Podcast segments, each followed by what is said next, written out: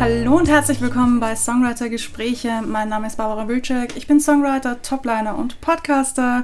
Und wie ihr seht, wir sitzen wieder im Studio. Diesmal zu Gast der liebe Sebastian. Hallo und herzlich willkommen. Hallo. Also eigentlich müsste ich mich selber willkommen heißen, weil ich sitze in deinem Studio. Für alle, die auf Spotify und Co. zuhören, unten in den Shownotes sind die Links zum YouTube-Video. Da könnt ihr uns zusehen, wenn ihr wollt. Ja, Hallo, schön, dass du da bist. Schön, dass du dir, oder besser gesagt, schön, dass ich da bin. schön, dass du dir Zeit nimmst, dich von mir interviewen zu lassen. Möchtest du ganz kurz erzählen, wer bist du und was tust du so? Klar, also erstmal schön, dass du da bist. Dankeschön. Danke, dass ich im Podcast sein darf. So. Sehr gerne. Ja. Ich bin Sebastian, ich bin Songwriter, Produzent und ähm, Instrumentalist und habe hier zusammen mit zwei Kollegen ein Studio gegründet, in dem ich jetzt arbeite. Mhm. So die ganz kurz kondensierte Zusammenfassung. Fangen wir mal an mit deinem Lebensweg, wenn du möchtest. Wie ist es dazu gekommen, dass du Songwriter wurdest? Ähm, die kurze Antwort ist, ich bin mir noch immer nicht ganz genau sicher, wie. es ist einfach, ja, es, ist, es, hat sich so ergeben, es ist so passiert.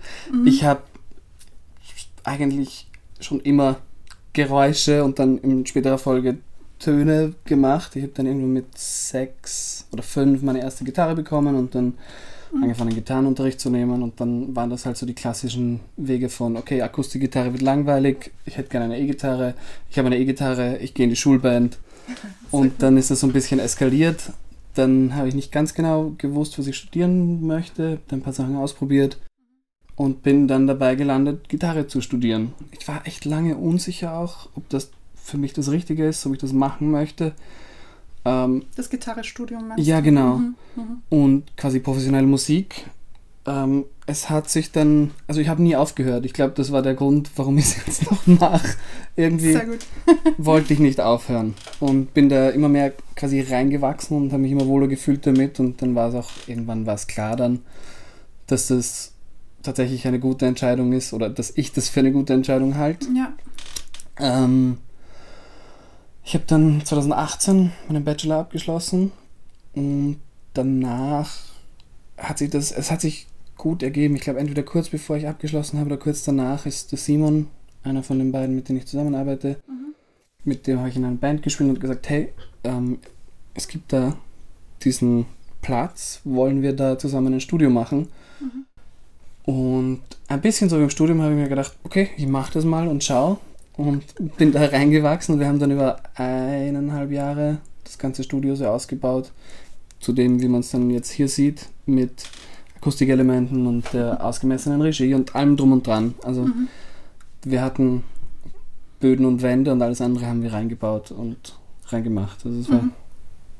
ganz schön Aufwand. Ja, sehr und schön geworden. Durch, um zurückzukommen auf die Frage, mhm. durch die Arbeit im Studio ich habe ich hab schon immer wieder geschrieben, aber nicht so, wie, das, wie ich das von anderen Leuten kenne, die dann wirklich sich für sich hinsetzen und Songs schreiben, sondern ich habe meistens was geschrieben, wenn es was gebraucht hat. Mhm. Also, hey, da gibt es ein Projekt, die brauchen zwei Lieder.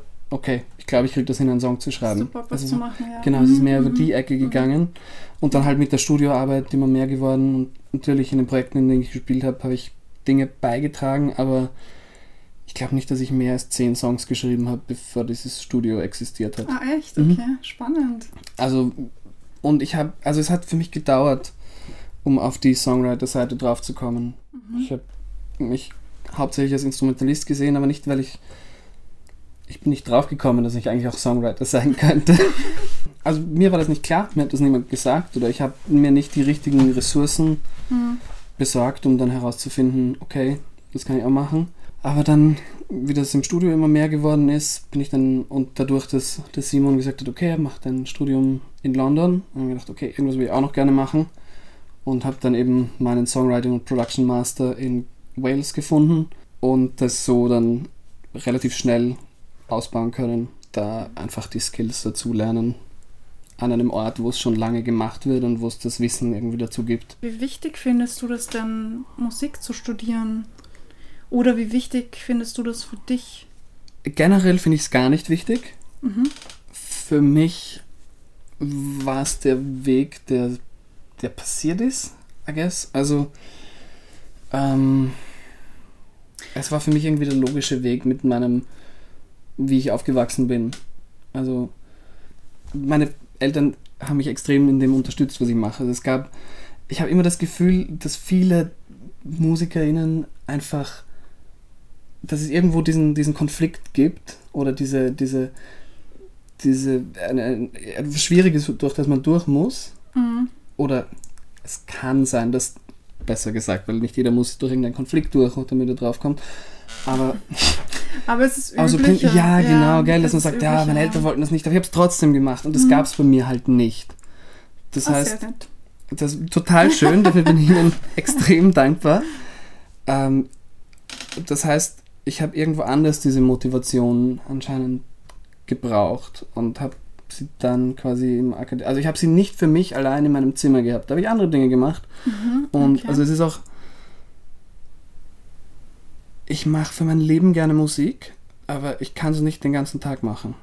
Da, Mhm. Also habe ich auch andere Leute getroffen und es hat irgendwie gedauert, bis ich drauf gekommen bin, okay, ich mache das super gern, was ich mache, aber wenn ich zu lange nichts anderes mache, dann fahre ich mich selber in so ein Loch und dementsprechend ähm, war das immer halt ein Teil meiner Persönlichkeit. Also ich mache Musik, aber ich Ja. mache halt auch viele andere Sachen und ich mache nicht, also ich fokussiere mich nicht allein Ja. auf das eine. Ähm, genau, aber also für mich war der akademisch, akademische Weg, äh, Musik zu studieren, Ja. so ist es passiert. Mhm. Ich glaube, das ist die beste. Erklärung, die ich dafür geben kann. Aber ähm, ich glaube, man muss sich oder man kann sich die Vor- und Nachteile überlegen, wenn man sie irgendwie vorher ungefähr weiß. Ich habe das Gefühl, wenn man, wenn man das Autodidakt macht, dass man viel freier im Zugang bleibt, logischerweise, ähm, und total unvoreingenommen auf seine Arbeit zugehen kann und Mhm. vielleicht auch sehr spannende Wege entwickeln, wo keiner sonst so drauf gekommen wäre. Wohingegen du halt, wenn du das studierst, wirklich fundiertes Wissen bekommst und normalerweise deine äh, Entscheidung begründen kannst und da irgendwie argumentieren kannst, anstatt zu sagen, also was ja super ist, ich finde, man braucht beides. Also es ist Mhm. total schön, wenn man sagen kann, ich habe das gemacht, weil ich es gut finde. Wenn man dann noch sagen kann, ich finde das gut, weil, Mhm. dann Ja. ist das quasi the best Ja. of both worlds. Ich habe mir ja Songwriting selber beigebracht. Das heißt, ich kann gar nicht sagen, wie das ist, wenn man das irgendwo lernt. Also ich habe zwischen, also in den letzten Monaten dann schon auch Kurse gemacht und ich war jetzt letztens bei Andreas Stolper, Mhm. wie ihr wahrscheinlich auch wisst. Ähm, und da habe ich auch viel Neues gelernt. Ähm, finde das aber tatsächlich ein bisschen einengend, weil ich es gewohnt bin, wirklich komplett frei zu schreiben. Mhm. Ich finde aber, du hast recht, definitiv. Man kann sich aus beiden das Beste für sich rausholen. Man sollte nur aufpassen, dass man sich nicht so sehr auf eines einschießt. Also Ja, meine persönliche Meinung dazu. das hört sich für mich irgendwie sehr sinnvoll an oder so. Ich denke, so mache ich das auch selber. Also ich, ich, ähm, ich habe jetzt ein gewisses Maß an Wissen, aber es ist egal, ob das jetzt darum geht, irgendwie eine Gitarrenline zu machen oder Sachen zu harmonisieren oder eben einen Song zu schreiben. Ähm, ich versuche nach Möglichkeiten immer zuerst danach zu entscheiden, ob es mir gefällt oder nicht. Mhm.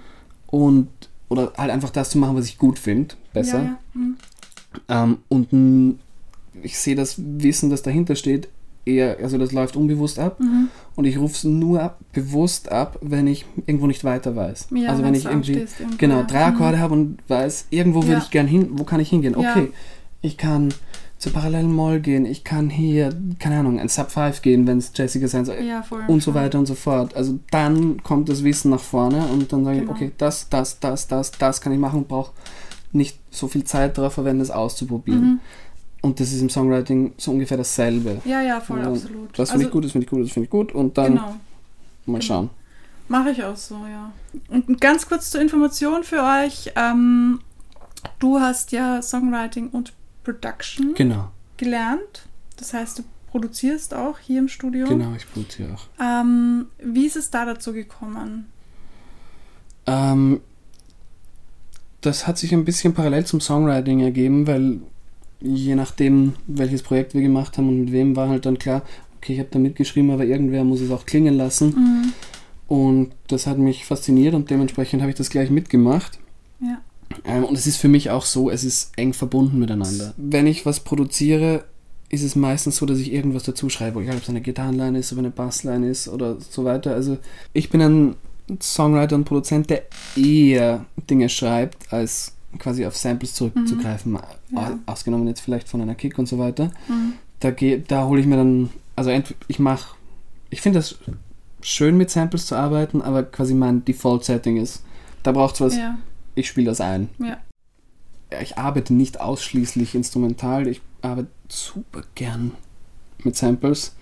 Und wenn Mhm. jemand zu mir kommt und sagt, mach mir einen Song, 90% der Fälle werde ich zuerst zu irgendeinem Instrum Harmonieinstrument greifen, wahrscheinlich. Mhm. Und dementsprechend Spannend, fließt es dann halt auch ins Produzieren ein. Ja. Das heißt, Producing und Songwriting passiert bei dir quasi so zeitgleich, kann man das so sagen? Mittlerweile nicht mehr, worüber ich sehr froh bin. Es, Mhm. bis am Anfang war so ein bisschen die Produktion mein Procrastination-Tool. Also Mhm. jedes Mal, wenn ich beim Songwriting nicht weitergekommen bin, habe ich an den Sounds gearbeitet. Ah Und ja. gedacht, okay, wenn es besser klingt, dann fällt keinem auf, dass da irgendein ja. Schaß ist. Ja. ähm, was natürlich meine Fähigkeiten da vorangebracht hat, aber das Songwriting nicht weitergebracht hat. Und Mhm. irgendwann habe ich dann begonnen, das umzustellen und zu sagen, okay, mach erstmal den scheiß Songwriting-Prozess fertig und dann kümmere dich um die Sounds. Sie müssen nur Mhm. circa dort sein. Also ähm, ich habe mich dann wirklich gezwungen, nicht mich um den Sound zu kümmern, sondern zu sagen, okay, diese Gitarre klingt circa so, das ist nah genug, Mhm. jetzt schreibe ich den Song fertig oder mache das fertig. Und so halte ich das nach Möglichkeiten auch noch. Also ich mache den kompletten Songwriting-Prozess, der dann, ich schreibe meistens auch in Logic dann schon, so ausgehend von Ja. einer Idee. Das ist dann super messy, das ist ein riesen File mit allen Ideen und Spuren gemutet und was auch immer. Aber das ist so quasi der Braindump für dieses Projekt. Und dann gibt es so eine Phase, wo ich das aufräume und die Sachen einfach rausspiele, die noch in den Song gehören. Und dann in einem neuen Projekt schön aufgeräumt die Produktionsphase beginnen kann. Und dann fange ich an, okay, das soll so klingen, das soll so klingen, das möchte ich, dass das macht und so weiter. Dann forme ich das immer weiter aus, immer weiter aus. Und dann gibt es im Normalfall nochmal so eine Zäsur, dass ich die alles, was ich gemacht habe, wieder rausspiele als Stems. Und dann, wenn ich's mix, selber misch oder jemand anderem gebe, um es mischen zu lassen. Mhm. Aber so quasi, das, dass ich das nach Möglichkeiten trenne, weil es hat sich für mich als irgendwie effektiver herausgestellt, das zu trennen, als das zusammenzulassen, weil dann trifft man nie Entscheidungen, weißt du? Dann sagst du, ah, okay, das mache ich im Producing, aber hast das nie entschieden und dann Mhm. gehst du vielleicht wieder zurück und änderst das. Und wenn nicht wirklich was komplett falsch gelaufen ist und ich was überhört habe, ist es mir nicht mehr passiert, seit ich das anders mache, dass ich wieder zurückgehen muss in das alte File. Mhm. Mhm. Ich habe dann was entschieden und es ist okay so. Und das bleibt so. Und ich finde, das ist eines der besten Dinge, um voranzukommen, ist Dinge um zu entscheiden. Ja. Wirklich zu sagen, so ist das. Fertig, weiter. ja, super, wenn du für dich so diese Arbeitsweise herausgefiltert hast. Ja, soweit funktioniert sie. Sie wird sich, das ändert sich ja eh immer laufend, das Mhm, Ganze, ja, aber ja. Soweit geht es mir ganz gut damit. Und es funktioniert halt für mich, aber ich bin mir sicher, für andere Leute funktioniert das überhaupt nicht. Und das ist irgendwie das Frustrierende und das Schöne am Musikmachen. Das ist, Klar, jeder muss so seinen Weg Ja. finden, ja, voll. Was ist dir beim, beim, also wenn du einen Song schreibst, worauf fokussierst du dich am meisten? Gibt es einen Part, wo du sagst, weil ich bin zum Beispiel sehr, ich, mir sind halt Lyrics extrem wichtig. Ich, ich suche immer, bis ich den perfekt, das perfekte Wort gefunden habe oder die perfekte Line oder was immer. Hast du so etwas, wo du sagst, da schießt du dich immer drauf ein? Ja, klar. ähm, ich bin. Ich komme aus der instrumentalen Ecke, das heißt, das erste, worauf ich schaue, sind die, die, die Chords und die Melodien. Das heißt, das ist auch das erste, worauf ich mich einschieße, wo, wo ich am schnellsten bin. Also, ich, natürlich schreibe ich auch Texte, und, ich merke, es braucht länger. Es ist nicht so flüssig und ich komme nicht so gut in einen oder so schnell in einen Flow, wie wenn ich Musik mache. Weil da kann ich die Dinge hören, da kann ich die Dinge irgendwie antizipieren und ähm, ja, hören, bevor sie da sind. Das heißt, das ist das Erste, worauf ich mich stürze. Wenn mir jemand Akkorde gibt, dann fange ich an, okay, das höre ich, das könnten wir noch machen, das könnten wir machen und ich mache das auch total gerne.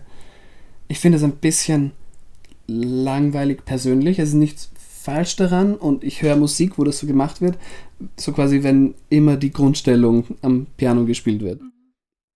Das Erste, was ich da machen würde, ist mir zu überlegen, okay, wie kriege ich da eine kleine Chordmelodie in diese Chords, die dann da hinten so entlang tröpfelt, weil ich eigentlich, ich habe das gerne, wenn, natürlich kann das nicht jeder Part machen, aber wenn so vom Grundgedanken her alles irgendwie singbar ist und irgendwie einen mitnimmt. Mhm. Weil egal was es dann raufwäscht, gibt es was, was das Ohr mitzieht. Das heißt, das ist das Erste. Ich schaue irgendwie, dass diese Harmonien für den Song passend sind, dass sie auch von einer adäquaten Rhythmik oder im Phrasing transportiert werden mhm. und im besten Fall gibt es dann auch irgendwie eine kleine Bewegung in der Topline der Akkorde. Ich finde das total spannend, weil eben du bist ja Toplinerin. Oder ich, bin, ich, ich mache eigentlich alles, aber ich mache auch viel Toplining, also in den letzten Monaten zumindest. Mhm. Ja. Das heißt, schreibst Stimmt, du deine Texte ich sage immer Songwriter und Topliner. Ja, sagst ja, ja. Um, um da nicht irgendwie dir was vorwegzunehmen. Ich habe eine, eine Kollegin, die Toplinerin, die mhm. wirklich, die schreibt ihre Texte zuerst, die schreibt ihre Gesangsmelodien als allererstes. Mhm. Das ist was, das finde ich extrem spannend, weil es für mich weit, weiter weg ist. Also ich mache das vielleicht, ah, okay. wenn ich wenn ich mich wirklich darauf fokussiere und sage, hey, ich möchte jetzt eine Woche lang fünf Minuten am Tag irgendwie Toplines in mein Handy einsingen und dann schauen, was am Ende der Woche rauskommt. Mhm. Mhm. Aber wenn ich den Sachen ihren natürlichen Lauf lasse, dann sitze ich meistens bei einer Gitarre, einem Klavier oder sonst irgendwas, um diese mhm. Melodie oder die Harmonien zuerst zu machen. Und sie hat mir irgendwann erzählt, ja, meistens ist es so, sie ist in der Früh in der Dusche, dann singt sie was und dann geht sie so schnell wie möglich, bevor sie das vergisst, heraus irgendwie zu ihrem Handy und nimmt das auf. Ja, das kenne ich, ja. Das ist, also sie sagt, ihre besten Inspirationen sind beim Duschen. Das kann ich verstehen. Ja, voll, voll. Ähm, nur zur Information für euch, falls ihr euch jetzt fragt, was Toplining bedeutet, dafür gibt es eine extra Folge. Hört gerne euch die Folge nach. Da erkläre ich euch ganz genau, was Toplining bedeutet. Ich mache es eigentlich genauso. Also mir fallen meistens, wenn ich unterwegs bin oder auch unter der Dusche oder sonst so Sachen ein, wo ich mir denke, okay, schnell Handy nehmen, aufnehmen mhm. und dann zu Hause die Melodie, also die, die Akkorde zu suchen. Stimmt, ich bin das mega gewohnt, das so zu machen, deswegen ist das für mich so komplett natürlich, aber mhm. man kann es natürlich auch andersrum machen. Keine Frage, das ja. Ist, äh, das, ja, voll. Und da entwickelt es gibt 100 Wege nach Rom. Eben. ja. Das ist total cool. Und also jeder hat dann seinen eigenen Weg irgendwo im Lauf irgendwie entwickelt, ja. diese Dinge zu machen und wie sich ergeht. Was dann natürlich auch total schön sein kann, diese Muster aufzubrechen. Also ja. jetzt bewusst und zu sagen, okay, ich mache das immer so. Ich schau mal, was rauskommt, wenn ich so mache. Ja. Und im Normalfall ist das auch gut und dann überraschend meistens. Also mir ist es so gegangen, wenn ich das irgendwie von einer anderen Richtung her aufgezäumt habe. Mhm. Und dachte, oh, ja. ah, spannend. Darauf wäre ich nie, da, darauf wäre ich nie gekommen, wenn ich es in meiner üblichen Methode mache, quasi. Also es eröffnet dann irgendwie neue Möglichkeiten. Das finde ich mhm. spannend drin. Was würdest du jemandem, der jetzt sagt, boah, Songwriting interessiert mich voll, raten? Ähm, die einfache und faule Antwort darauf ist, es einfach zu machen und auszuprobieren, aber das ist so ein überwältigendes Feld, dass das auch wieder eine mhm. sehr, sehr, eigentlich eine unreflektierte Antwort ist. Ähm, die für mich komplexere Antwort ist, irgendwo anzufangen und je nachdem, wie man so als Person funktioniert, tatsächlich mit einem Instrument oder der Stimme anzufangen und durch mehr und mehr machen zu lernen, also eines zu machen, mhm. abzuschließen und dann ja. drüber zu reflektieren, okay, was finde ich dran gut, was finde ich nicht gut und so weiter. Das halt immer wieder machen, was ja eigentlich ja. laufend der Prozess ist, den wir machen. Wir machen was und im besten Fall denken wir darüber nach, hm, das fand ich gut, das fand ich schlecht, mhm. weiter. Ja. Ähm, oder wenn man aus der anderen Ecke kommt oder aus einer anderen Ecke kommt, zu sagen, was gibt es da für Ressourcen? Quasi, wer sind die Leute, die, die damit Geld verdienen oder die das professionell machen und haben die vielleicht irgendwelche Ressourcen geschaffen. Wie du gesagt hast, Andrea Stolpe oder Jason Bloom, der, glaube ich, ihr Mhm. nee, mit dem sie zusammengearbeitet hat oder von dem sie gelernt hat. Pattinson und Stolpe sind die zwei, die Mhm. so quasi in meinem Hirn zusammen verlinkt sind. Mhm. ähm, wo man sich ganz, ganz viel über Toplining und äh, Lyric schreiben holen kann oder eben über das Konzept von Prosody, dass Dinge Emotionen verstärken oder sie konterkarieren ähm, und da ansetzen oder zu schauen, eben quasi was, was haben gewisse Akkordfolgen irgendwie für eine Wirkung auf mich. Falls euch jetzt interessiert dafür, es gibt online, also Google macht's möglich, einfach Chord Progression eingeben und ihr findet dort wirklich alles. Also falls ihr mal sagt, okay, ich kann vielleicht nicht so gut spielen, ein Instrument spielen oder was, oder ich weiß nicht, welche Akkorde ich nehmen soll, googelt einfach Chord Progression, da gibt es die üblichen Verdächtigen und da könnt ihr euch mal eine Akkordfolge raussuchen und einfach über vier irgendwelche Akkorde ähm, spielt die oder lasst sie einspielen oder es gibt ja auch Voll. die diversesten ähm, Online-Plattformen wie äh, Splice, haben wir letztens gelernt vom David. Ich weiß nicht, ich habe noch nie so ein Chord Progression Ding auf YouTube angehört. Ich auch nicht, aber ich weiß, dass es möglich ist, weil ich selber mal ähm, tatsächlich, äh, wenn man lange, lange schreibt, irgendwann kommt der Punkt, wo man ähm, nicht mehr weiß, was man noch machen Mhm. soll.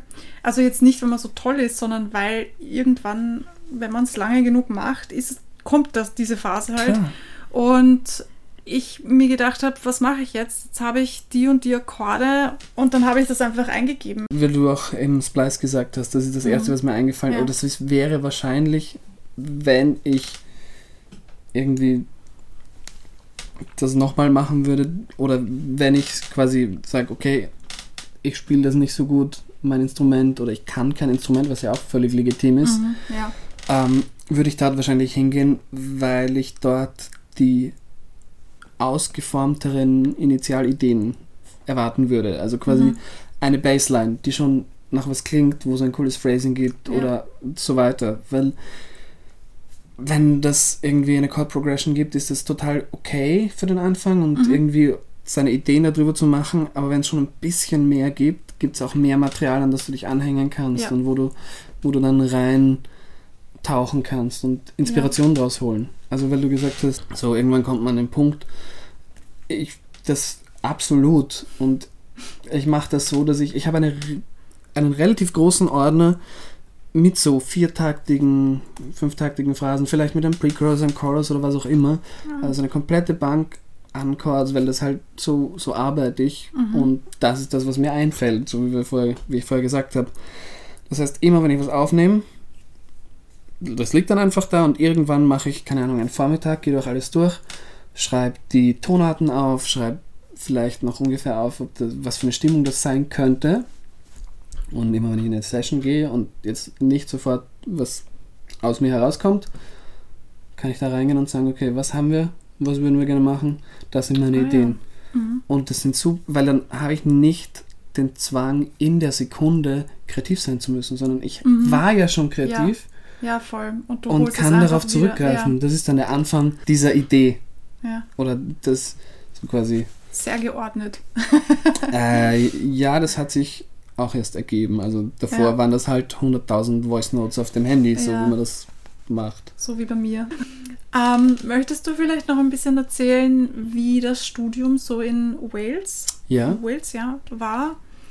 Ähm, Sehr gerne. Wie, wie du da hingekommen bist, weil ich finde das mega spannend. Also wir haben ja schon ein bisschen vorgequatscht. Ich fand das ja schon mega spannend, was du mir erzählt hast, aber vielleicht möchtest du jetzt in, in dieser Klar. Folge noch ein bisschen darüber quatschen. gerne. Also für mich Genau. ich auch da ist es wieder ein bisschen oder hat sich langsam entwickelt. Ich habe gemerkt, irgendwie würde ich gerne noch ein paar Fähigkeiten dazulernen. Mhm. Habe dann überlegt, ähm, das ein Recording-Studium zu suchen, also quasi eher den technischen Aspekt. Mhm. Ähm, irgendwie dann im Gespräch mit dem Simon und dem Paul, dem dritten bei uns, haben die mich so ein bisschen auf die Idee gebracht, hey, warum baust du nicht eigentlich das Songwriting-Wissen aus? Mhm. Und dann habe ich gedacht, okay. Habe ich angefangen, Dinge zu suchen und bin schnell drauf gekommen, bei uns gibt es da nicht viel, was ich machen möchte. Also es gibt mhm. in dieser Form, es gab schon gar keinen Master, der sich auf Songwriting wirklich fokussiert, oder ich habe keinen gefunden. Und auch nichts anderes, was sich als Alternative für mich gut angeboten hätte. Also dann mhm. war ich schnell mal im Ausland. Ich habe dann geschaut, ich habe was in Schweden gefunden, aber das war ein bisschen kurzfristig und mein Schwedisch ist non-existent. Ich kann Hallo ja, sagen und wahrscheinlich Danke. aber habe mich dann in Deutschland an der Popakademie beworben, habe in Großbritannien, in England, Schottland und Wales Bewerbungen an Unis geschickt und in New York, wo ja Berkeley eine ah, Dependance cool, hat oder mhm. sie aufbaut. Das war ich nicht ganz sicher. Ähm, in Deutschland und in New York bin ich dann in unterschiedlichen Teilen des Interviewprozesses nicht mehr weitergekommen und in der UK haben mir alle einen Platz angeboten. Und dann habe ich nach den Interviews mit den StudiengangsleiterInnen irgendwie herausgefunden, ich würde gerne nach Wales, weil der Course Leader für mein Dafürhalten sehr schön über das Songwriting und den Prozess des Ganzen gedacht hat in dem Gespräch, das wir hatten. Mhm. Und mir hat seine Musik gefallen. Also ich habe seine Musik angehört und mir gedacht, oh, cool. Ähm, das ist ein guter, es ist irgendwie ein guter Gedanke, wenn mir die Musik von dem, ja. dem Studiengangsleiter gefällt, könnte das ganz sinnvoll sein, ja, dort Songwriting voll. zu studieren. Mhm. Und so bin ich dann dorthin gekommen. Ähm, und ich habe dann den, das erste Trimester habe ich online gemacht. Das war gut möglich, weil wir oder das Studium so aufgebaut ist, dass das erste Trimester sich auf Solo-Songwriting fokussiert. Mhm. Also da ging es wirklich darum, alleine einen Song zu schreiben, um das quasi für sich kennenzulernen oder für sich auszubauen und diese, ähm, diese Techniken, die gelehrt werden, weil es ist weniger so, dass gesagt wird, das hast du jetzt so zu machen, sondern so, hey, es gibt dieses Konzept und dieses und so weiter. Natürlich war es dann in einer Woche, das Konzept für die Woche ist Constraints, also es geht darum, sich in irgendeiner Form kreativ einzuschränken und damit einen Song zu machen. Und mhm. ich weiß, ich habe den Brief genommen mit einer Melodie aus drei Noten schreiben und die quasi zu dem Thema des Songs mhm. machen und daraus gehend einen Song zu spinnen. Ich glaube, mhm. dass das andere Leute mit drei Chords gemacht haben oder ich glaube nicht, dass es mit drei Worten ging. Aber man konnte diese drei Noten natürlich einsetzen, wie man wollte. Ob man sie jetzt als Chords einsetzt, als Topline, als ah, Bassline. Okay, okay. Weißt, dann bist du. Spannend, ja. Mhm. Also, und so in dieser Art hat sich das dann weiter aufgebaut. Also, das war das eine Konzept. Und dann wurden lauter Konzepte vorgestellt, wie man Songs schreiben kann, wovon man ausgehen kann, was möglich ist. Mhm. Das haben wir im laufenden Betrieb so gemacht. Und am Ende mussten wir drei Songs abgeben für das Assignment des Trimesters, mhm. quasi um diesen, dieses Modul abzuschließen. Mhm. Ähm, die mussten noch nicht fertig ausproduziert sein, das mussten Demos sein. Es musste klar sein, das ist die Songstruktur, das wird gesungen, das sind die Melodien fertig. Ah, ja, das okay. konnte auch eine Voice Note am Handy sein, ah, tatsächlich. Okay, okay, ähm, das hat dann jeder für sich gehalten oder jede, mhm. wie sie wollten. Mhm. Ähm, und fürs zweite Trimester bin ich dann hinüber. Da ging es um das kollaborative Songwriting und das zweite Modul war Recording. Also, dass wir tatsächlich im Studio waren und Dinge aufgenommen haben. Mhm. Ähm, und dadurch, dass das im ersten Trimester wirklich die Aufbauarbeit war, beziehungsweise halt einfach alleine Songs zu schreiben, kannte man dann diese Techniken schon. Das heißt, im kollaborativen Teil hat man sich darauf fokussieren können, wie kollaboriert man. Also setzt man sich mit Instrumenten in einen Raum oder mhm. nimmt man quasi jemanden, der unerfahrener ist als Songwriter, also dies, diese ganzen Modelle, das in einem Raum zusammen wäre das Jamming oder das Nashville Model, mhm. quasi, das gemeinsam im Raum zu machen. Dann gibt es ja. das Svengali Model, wo die Leute ähm, so ein bisschen wie Robbie Williams und Guy Chambers, also mhm. quasi ein erfahrenerer Songwriter und ein jüngerer ja. oder eine jüngere Artist, eine jüngere Artist, ne? unerfahrener, so. Mhm. Im, ja. im, Im, ganz neutralen Sinn, kollaborieren um gemeinsam etwas zu schaffen.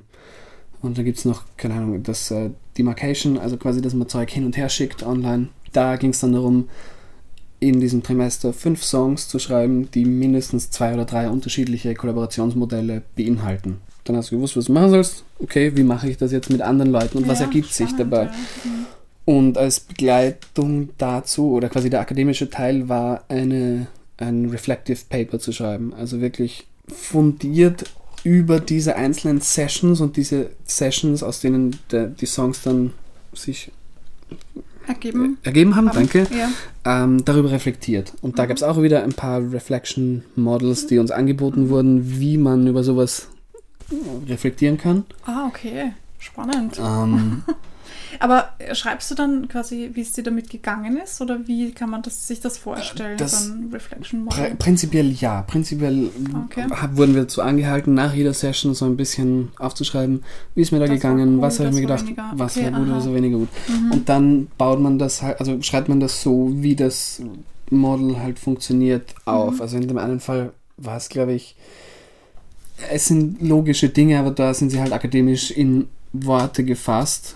Also war beim einen konzentriert man sich darauf, was nicht so gut gelaufen ist, beim anderen Model konzentriert man sich auf die positiven Sachen, ah, okay. im anderen wägt man die Dinge gegeneinander ab. Oder Ah, spannend. ähm, Okay. man konzentriert sich hauptsächlich darum, wie ist es mir gegangen, was habe ich wahrgenommen. Also das sind so Das heißt, die du schreibst eigentlich gleich zweimal, weil du schreibst einmal deine Songs und einmal dieses Model quasi, wo du ja auch eine Art von Herangehensweise ans Schreiben bearbeitest. Ja, ja, so ein Ist, ja, Ist spannend. Doch. Es war, und es war, also das war diese, diese Reflective ähm, Essay, das ich habe mir von Anfang an gedacht, boah, ich habe keine Lust auf den Schmarrn. Und es war aber dann total schön. Also ich habe mich währenddessen, während dem mich auch geärgert, aber bin trotzdem auf Dinge draufgekommen, die sehr, Okay. sehr gut und spannend waren. Und mm, bin froh, dass ich das gemacht habe. Also Mhm. man macht das jetzt so automatisch, ich mache das automatisch nicht, aber jedes Mal, wenn ich das mache, geht es mir relativ gut damit, weil man dann halt Okay. einfach nochmal extra über Dinge nachdenkt und nicht, keine Ahnung, auf der Heimfahrt im Bus nochmal drüber nachdenkt, sondern sich wirklich Mhm. nochmal extra Zeit nimmt, Ah, mit ein bisschen Abstand drüber nachdenkt und da ein paar Sachen einfach daraus lernen kann. Mhm. Also ich habe gemerkt, wir haben, ich habe eine Session gehabt mit einer äh, Künstlerin aus Cardiff, die Dinge veröffentlicht hat, wo ich mir gedacht habe, oh, da geht mir ganz schön der Arsch auf Grundeis. Quasi, was, Mhm. wenn ich nicht abliefern kann, was, wenn das jetzt nicht gut funktioniert und so weiter. Ähm, die Session war toll, also war, war super. Ich war mega nervös am Anfang und darüber dann zu reflektieren und das irgendwie aufzuschreiben und zu sagen, okay, das, so ist mir gegangen, so ist es ausgegangen, eigentlich ist das okay. Also das Mhm. hilft mir immens und hat mir immens geholfen. Das heißt, ich kann in die nächste Session reingehen und mit jemandem, der Dinge veröffentlicht hat und sagen, okay, ich weiß schon, wie das abläuft, ich habe Mhm. ich hab darüber reflektiert, ich mache das einfach so wie immer und dann entweder ist es gut oder manchmal gibt es halt auch noch die Session, wo man vier Stunden lang nichts macht. Oder Mhm. Dinge macht, aber nichts rauskommt. Ja, ja, klar. Das gibt's halt. Das gibt's überall. Aber ich finde, das ist eine mega schöne Herangehensweise und gerade für das, dass du ja dahin fährst, um Songwriting zu lernen und Production oder Songwriting und mhm. Production, finde ich das eine sehr persönliche Art und Weise zu lernen. Also jetzt, wo ich es erlebt habe, kann ich mir nicht vorstellen, dass man das nicht so Mhm. mit den einzelnen Personen verbindet, weil das ist eine kreative Arbeit und die wird jeder Ja. auf seine eigene Art machen und das war nie in Frage gestellt, dass das jeder auf die eigene Art macht. Also das war von Anfang an sogar offen ausgesprochen, so hey, würde jeder ein bisschen anders machen und bei manchen, manche sind einfach, also es waren auch unterschiedliche Levels, da waren Leute dabei, die haben in ihrem Leben noch keinen Song geschrieben Mhm. die halt vorher irgendeinen anderen Bachelor gemacht haben, was okay war. Also wichtig war nur, man muss ja nicht mal ein Instrument spielen können. Es war nur, okay, okay. man kann ungefähr einen Song zusammensetzen und darauf baut sich das dann auf. Und damit ist sich, es ist sich ausgegangen. Ich hätte nicht gedacht, dass es sich ausgeht. Also man musste schon, um zum Interview zu kommen und für diesen Aufnahmeprozess musste man Songs fragen, ja. abgeben. Also Mhm. die Leute haben schon Songs geschrieben, so Mhm. ist es nicht. Aber ja. das war jetzt vielleicht ein bisschen Ja, weil das, Übertrieben. das, das, das habe ich mir jetzt gerade gefragt, wie sind dann denn die Voraussetzungen dafür, dass man da überhaupt genommen wird? Also was muss man, also Genau, man was geht in dem Interview oder was wird gefragt? Ähm, ich musste ein Portfolio abgeben, ich glaube mit drei Songs, die ich gemacht habe, inklusive den Lyrics. Mhm. Ich glaube, es gab so einen kleinen quasi Motiva Motivationsschreiben-Teil. Mhm. Sie wollten einen CV und sie wollten ein Letter of Recommendation. Das lieben sie. In Was jedem ist das? ein, einen Wisch, in dem irgendjemand Mentor in Profess, also Ja. Lehrkörper, Leute, mit denen du zusammenarbeitest, quasi dich Lob. anpreisen, loben, halt einfach Ah, okay. quasi okay. schreiben, warum du für diesen Ah, Studiengang geeignet sein Okay, ah, könntest. spannend. Das habe ich abgegeben, dann haben sie sich das angehört und dann haben sie gesagt, okay, ist cool und der Studiengangsleiter hätte gerne ein Interview mit dir. So ist das Mhm. eigentlich gegangen, in allen Fällen. Manchmal mit ein bisschen mehr Aufwand, manchmal weniger, aber so zusammengefasst Ja. war es das. Ja. Also jeder und jede, mit der ich studiert habe, muss diesen Prozess auch durchlaufen haben und auch Mhm. ein Portfolio abgegeben ja. haben. Also ja, ja. Aber es gab einfach, es war einfach klar, manche von den Leuten schreiben seit Ewigkeiten und manche haben erst vor kurzem angefangen und Aha, dementsprechend war da eine Schere an Erfahrung. ja, ja, klar. Und das ist sich aber ausgegangen, weil quasi, Na, die wissen ja schon, wen sie nehmen. Also die, Genau. den Prozess gibt es ja nicht umsonst. Ich Denk- denke mir, die werden sich da schon Gedanken darüber machen, den könnte man nehmen oder die könnte man nicht nehmen oder wie auch immer, um zu schauen, dass da das auch wirklich gut harmoniert. ja, Kann ich mir vorstellen, ja. genau, also das Ah, mega spannend. und eben, das geht sich dann auch aus, weil das sehr personenbezogen ist. Also es werden Konzepte vorgestellt, Mhm. aber wie, in welcher Weise oder wie weit man die umsetzen kann, wird natürlich berücksichtigt bei den einzelnen Personen. Mhm. Und das war sehr angenehm. Also es war immer ganz klar, es geht darum, aus sich das Beste herauszuholen und nicht irgendwie die bestmöglichen Noten zu Ja, schreiben und das klar, irgendwie bestmöglich zu erfüllen, die Anforderungen. Ja, man macht das ja für sich.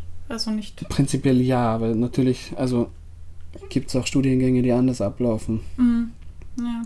Also dementsprechend war das sehr schön und es war einfach klar, dass das nicht erst seit gestern existiert, sondern dass das die Leute schon echt lange machen ja. Also die, die ah, sämtliche Personen im Lehrkörper haben, haben davor Dinge gemacht oder machen immer noch Dinge. Also wir hatten eine Lektorin, die in einem großen Verlagshaus gearbeitet hat in Großbritannien, wirklich als, ich glaube, stellvertretende Managerin Mhm. quasi, also die wirklich bei der Publishing Company Verträge angeschaut hat und so weiter, die mit uns dann über äh, Tantiemen, Royalties, Mhm.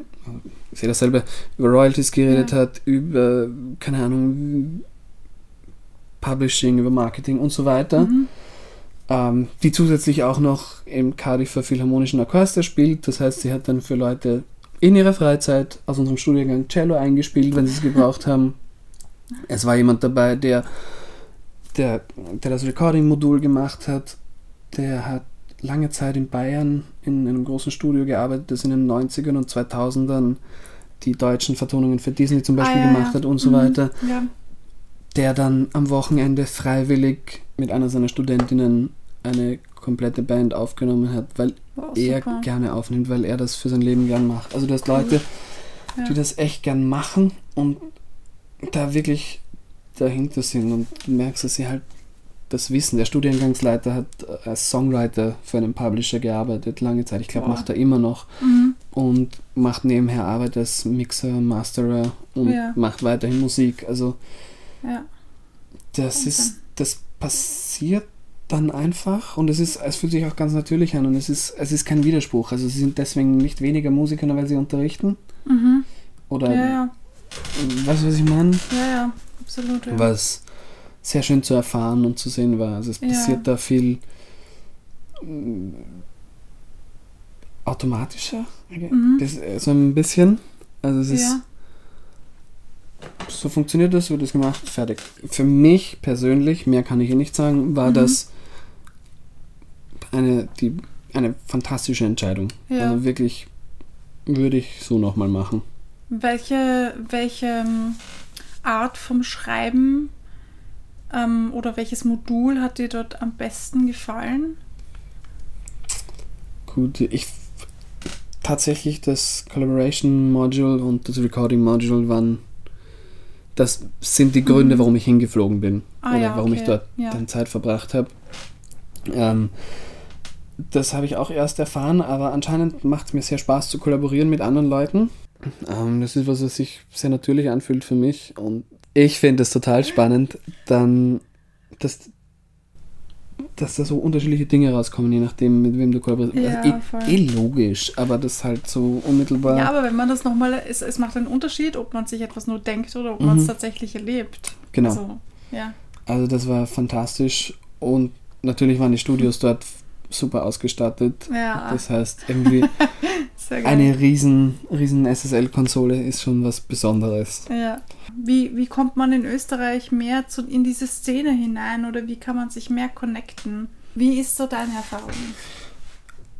Ich, also jetzt mit, mit der Perspektive quasi aus, aus Großbritannien ist es, kommt mir Österreich, es ist ja, weil- So klein? Klein, ja, ja, wir sind nicht viele, Ja, wir ja. sind weniger Leute. Also Mhm. es ist automatisch kleiner. Und wie oft ist, dass du so mit irgendwem redest, der die Person sagt, ja, ich mach Musik. Und dann kommst du darauf, du kennst drei Leute gemeinsam irgendwie. Ja, voll. Oder die haben mit denen, der und dem schon mal zusammengespielt. Ja, voll. Also-. Das ist, das ist viel kleiner. Es ist viel, es ist ein bisschen so, wie wenn du in einem Dorf wohnst und die meisten Ja. Leute kennst. Ja. Vielleicht ein größeres Dorf. ein nicht- größeres Software. Ähm, so kommt es mir Ja. ein bisschen vor. Was denkst du, was du machen würdest, wenn du dich nicht für Songwriting entschieden hättest? Äh, Nur nicht für Songwriting, also trotzdem Musik. Mm, lassen wir lassen wir mal das Producing auch weg. Also sagen wir mal, du hättest diesen Zug Songwriting und Production nicht genommen. Was würdest du dann tun? Ich weiß es nicht. Ich weiß nicht, ob ich in der Form noch Musik machen würde. Ich habe gemerkt, dass mich Instrumentalist sein alleine nicht erfüllt. Mhm. Also, dass ich nach mehr, nach mehr, es ist nicht mehr, nach was anderem suche, weil es ist nichts. Ja, ja. Also, es ist wunderbar, wenn man sein Instrument spielt und das komplett macht. Mhm. Da ist überhaupt nicht, ich möchte nicht sagen, dass das irgendwie verkehrt ist, für, war für mich nicht passend. ja. Ähm, also ich habe gemerkt, oh, irgendwas anderes möchte ich machen. Vielleicht wäre ich, keine Ahnung, mehr in die Recording, Recording wahrscheinlich nicht, weil das ist nicht, dafür brenne ich nicht so stark, das mache ich schon, aber ähm, wahrscheinlich Mixing, so bis zu einem gewissen Okay. Grad. Das mache ich sehr gern. Nochmal, um die Frage aufzugreifen, was man, wie man irgendwie Leute, die noch nicht damit zu tun haben oder da gerne rein Mhm. würden, Mhm. Ähm, was man sagen kann. Ich glaube, es ist wichtig, das Feld zu finden, für das man sich begeistert. Weil Mhm. auch wenn wir jetzt beim Songwriting sind, wofür begeistere ich mich? Schreibe Ja. ich gerne Texte? Schreibe ich gerne Harmonien? Mache ich gerne Melodien? Wenn du da irgendwie drauf kommst, dann hast du mal einen guten An Ansatzpunkt. Weil wenn du gerne Texte schreibst, was hält dich davon ab, Ja. Einen neuen Text für was anderes zu schreiben, was jetzt in dem Social Media Kontext, äh, TikTok oft passiert, dass Mhm. irgendjemand einen alten Song ausgräbt und einen neuen den Text neuen drüber schreibt. ja. Das habe ich letztens irgendwie gesehen, irgendjemand hat ein paar englische Songs ausgegraben und dann einen deutschen Text drüber gemacht.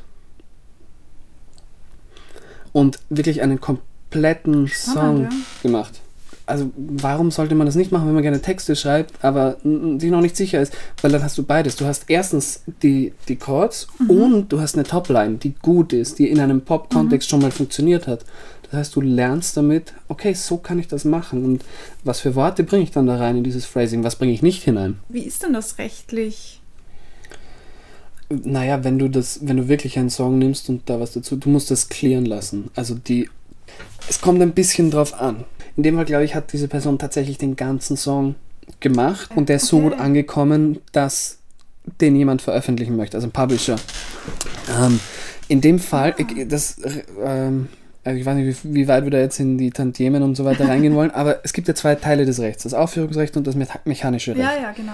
Das Aufführungsrecht sind quasi die Urheberrechte von der Person, die den Song schreibt. Ja, Das geistige Eigentum. ja. Mechanischen Rechte sind die Aufteilung der Prozente um die tatsächlich, tatsächliche Aufnahme. Also Ja, ja. Um, Genau. Das heißt, wenn diese Person die Originalmusik verwenden will, muss Muss der, müssen alle fragen. mechanischen Rechteinhaber das autorisieren. Ja, ja. Ähm, und zusätzlich müssen die geistigen UrheberInnen das auch autorisieren, sonst geht's nicht. Ja, Also diese zwei Sachen muss man geklärt haben. ja. Wenn die geistigen Urheber Ja sagen, aber die mechanischen nicht, dann muss man neu aufnehmen, weil das ist kein Problem. Ja, ja. Das, Weil dann ja. wird es neu, und so weit. Also, Aber so könnte man Ja. das machen. Aber man muss ganz klar, wenn man das kommerziell herausbringen will, Ja, muss man Das muss man klar. Wenn es nur auf der Bühne spielt oder sie, ist kein Problem. Dann musst du es halt als Veranstaltungsmeldung machen, weil dann kriegt ja sowieso die Person, die es geschrieben hat, die Tantiemen. Genau. Ich weiß nicht, ob die AKM das auch hat. Es kann gut sein. Ich bin mir relativ sicher, dass die Mika Rechtsbeistand anbietet. Ach so, ja, ja, Also stimmt. Leute- ja. Mhm, mhm, Wo man dann hingehen und sagen kann, genau. das, das, das habe ich. Wie schaut das aus? Ja, ich, ich glaube, in, sobald man irgendwie rechtliche Fragen hat, gerade wenn es dann um eine Ja. konkrete Veröffentlichung geht, zahlt sich sofort aus, Rechtsbeistand zu holen. Ja, definitiv. Was bedeutet Songwriting eigentlich für dich? Ha, noch eine gute. Das ist schön. Es ist ein bisschen so wie diese reflektive, äh, reflektive Essay. Ja, sehr Also, gut, sehr gut. Das so ist soll's schön. So, so, so denke ich nochmal. Ähm, eine unerschöpfliche Herausforderung. Es ist, Okay. es, egal wie, mir geht's so, egal wie viel ich mache, oder es, ich glaube, der, der ganze Grund, warum ich Musik mache, ist, weil es mich konstant herausfordert. Mhm. Ich glaube, alles, was mich nicht konstant herausfordert, wird mir irgendwann sehr, oder nicht irgendwann, eher schneller als langsamer langweilig. Ja. Aber Musik hat die, für mich diesen schönen und unfassbar frustrierenden Aspekt, dass es kein Ende gibt. Es Schön ist, gesagt. es ist nie perfekt, es kann nie perfekt sein, es ist nie zu Ende. Es gibt immer was Neues, es entwickelt Ja. sich ständig weiter. Das heißt, es bleibt konstant eine Herausforderung, wenn man nicht aufgibt und sagt, Ja. jetzt reicht's mir. Und das heißt, es bietet mir konstant ein Entwicklungspotenzial und ein, ein Feld, in dem ich mich austoben kann und wo ich vorankommen kann. Was natürlich dann auch in mein persönliches und Privatleben mit einspielt. Also Mhm. das passiert immer wieder, dass sich die zwei wechselseitig beeinflussen. Also es ist irgendwie privat was passiert, was meine Musik beein logisch beeinflusst und in der Musik was passiert, wo ich mir dann denke, ja. das kann ich ja im Rest meines Lebens auch verwenden. ja, ja, voll. Ich weiß, was du meinst. Das ist es für mich. Und es ist es Ah, Songwriting auch, Produktion noch ein Stückchen mehr. Es ist irgendwie wie ein, wie ein, wie ein riesiges Puzzle oder ein, so wie ich mir einen, einen, einen Kriminalfall vorstelle. So quasi, es gibt Zeug zusammenzusetzen und irgendwie weiß man dann, wenn es richtig, oder ein Rätsel. Du. Ja, diese, Voll. bei vielen Rätseln ist es so, wenn du die Lösung hast, ist es ganz logisch. ja. Ich glaube, Musik ist ein bisschen, gibt es nicht eine richtige Lösung, logischerweise, aber im Normalfall hat man dann ein Gefühl, okay, so funktioniert's. Ja, man muss halt seine richtige Lösung Mhm. finden. Weil was ich auch merke in der Musikproduktion, es ist alles Geschmackssache. Es Ja. ist alles, gefällt es mir oder gefällt es mir nicht. Also Voll. Gerade am Anfang, wie ich angefangen habe damit, dachte ich mir, naja, es muss ja irgendwelche Richtlinien geben, wie man was macht. Gibt es zwar, aber es ist trotzdem immer noch Geschmackssache und das macht das Ganze so manchmal exhausting, Ja, absolut. aber absolut. mehr, mehrheitlich dann doch eher so, ja, ich kann mich einfach ausleben Ja. und ich kann einfach ich sein und ich kann mich herausfinden und einfach schauen, was ich möchte, nicht was jemand anderes möchte. Voll.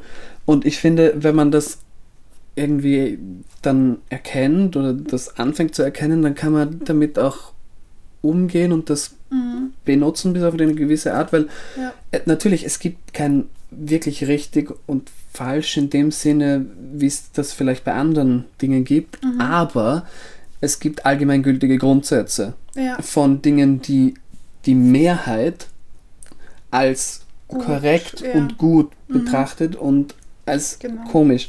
Und natürlich, dann ist der Punkt, wo man sagt, breche ich damit absichtlich Mhm. oder nicht. Und wenn man sich dessen bewusst wird, hat man auch schon wieder viel gewonnen, weil dann weiß man, möchte ich in diesem Kontext funktionieren, möchte ich in diesem Kontext nicht Genau. funktionieren. Genau. Aber das muss man sich bewusst sein und ich finde, das muss bewusst passieren, weil wenn, Voll. das ist halt dann der Unterschied. Wenn ich falsch singe, weil das ganz gewollt ist, dann wird man das immer merken. Ja. als wenn ja, man falsch singt, weil man es nicht besser kann. Stimmt, ich muss dann, ich muss immer an ein Gespräch denken, das ich mal hatte mit einer Sängerin, die auch geschrieben hat, radiotaugliche Musik machen wollte. Mhm. Und ich, ich bin auch nicht allwissend und ich weiß auch viele Dinge nicht, aber was ich weiß, ist, dass halt radiotaugliche Musik ein, ein zeitliches Limit hat. Mhm. Es hat ein zeitliches Limit und natürlich dann auch, auch ein hör, hörbares, aber das ist dann eher produktionsseitiges Limit, sage ich jetzt mal so. Ähm, aber ich fand es total spannend, weil ich sie darauf hingewiesen habe, dass ähm, ich bin ein bisschen nerdig, wenn es darum geht, ähm, wenn du Radiomusik machst, dann sollten das keine fünf oder sechs Minuten sein, sondern halt vielleicht nur zwei bis drei Minuten, Mhm. weil das ist das, was halt jetzt gerade angesagt ist. Ich fand das total spannend, weil mir da auch wieder klar geworden ist, es gibt so viele Dinge, die für einen selbst logisch sind, weil man sie halt ta tagtäglich macht vielleicht oder wenn man es einfach schon weiß. Aber andere Leute wissen es wieder nicht und sind dann irgendwie, fühlen sich vor den Kopf gestoßen und oder, oder bedenken viele Dinge nicht, die ja vielleicht nicht so ausgesprochen werden. Ganz logisch. Irgendwer musste das mal sagen. Also es, Ja, ist, es ja, gibt voll. ja, es kann auch gar nicht, so groß wie das ist, die allgemeingültige Fibel für Dinge geben, die man macht, weil wie du sagst, es ändert sich. Ja, Irgendwie ja. Früher vor waren mehreren Dekaden waren halt genau. Songs mit langen Soli angesagt und so. Und ja, jetzt ja, genau, genau, genau. Oder sie haben einfach länger gedauert. Früher. haben länger gedauert, hatten. eh, Niemand macht mehr ein Intro, das länger als ein paar Sekunden dauert. Wenn diese Songs radiotauglich sein sollen, haben sie eigentlich kein Intro. Oder Ja. in den meisten Fällen. meisten Fällen, Dann haben sie in den meisten Fällen ein Intro, das aus der Hook des Chorus besteht. Ja. Oder aus irgendeiner Hook. Fertig, weil damit hast du eigentlich die Schlagzeile gesagt und dann Ja, gehst du in den. Verse. Also, und das kann man ja begründen und nachvollziehen und belegen, indem man sich die, die, die Charts oder sonstige Dinge, Top 50 Playlists aus den Ländern Mhm. Ja. anhört und die Ja. Längen anschaut oder die Radio-Playlists durchgeht. Ja, Wenn das nicht irgendwas Spezielles ist, dann sind diese Dinge im Normalfall unter drei Minuten. ja, Drei Minuten ist schon lang. Und wenn man sich dann die Songformen anschaut, schaut man, wie lange dauert es, bis es zum Chorus geht. Im Normalfall sehr kurz. ja, Sehr kurz, weil das ist, das ist normalerweise der catchieste Part, der Part, der den meisten Payoff gibt. Also so, ja. wir hatten auch eben so Vorlesungen über Musikpsychologie, beziehungsweise Ah, so ein bisschen. Mhm. jetzt nicht super hochgreifend, sondern einfach, ähm, der, was wollen wir eigentlich, wenn wir einen Popsong machen? Wir wollen Mhm. etwas, das die Leute reinholt, dann kurz was erzählt und dann das Payoff gibt von dem, was du erwartest. Weil du, Mhm. du willst das, du willst einerseits das, was du erwartest, und ein bisschen Überraschung.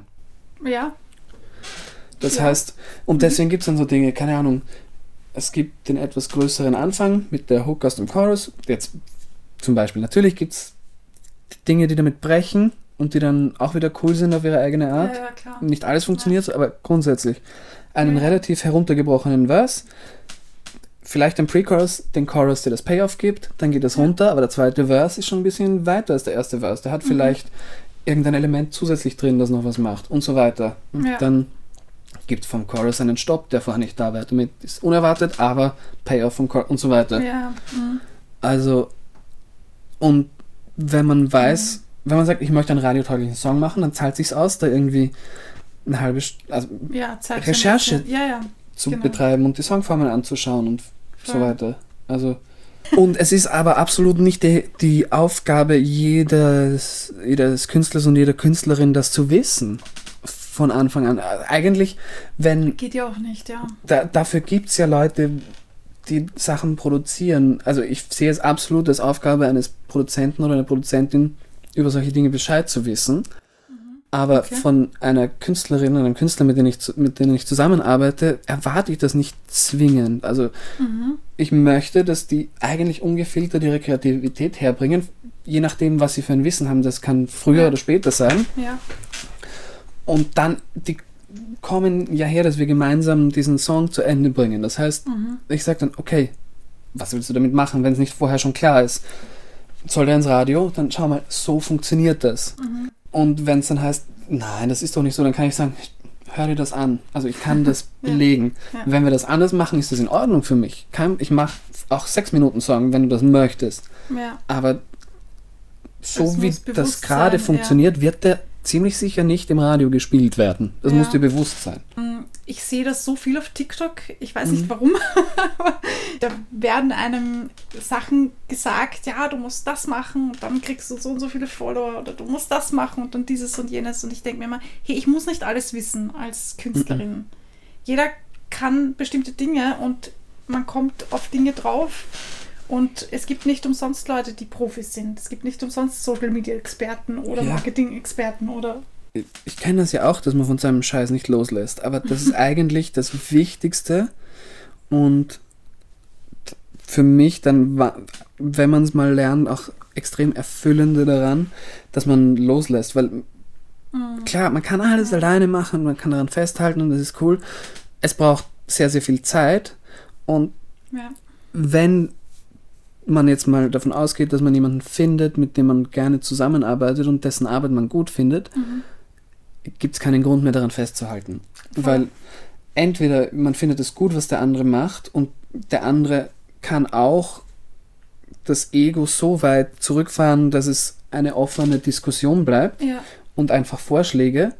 Oder man hat die falsche Person gefunden, weil es nicht funktioniert. Mhm. Aber so, wenn man jemanden hat, der oder die sich gut damit auskennt und die Person ähm, Vorschläge bringt und nicht ihre eigene Linie fährt, dann kann man, finde ich, nur davon gewinnen, mit jemandem zu kollaborieren. Also Definitiv, egal, ob als. Songwriterin oder als Produzentin.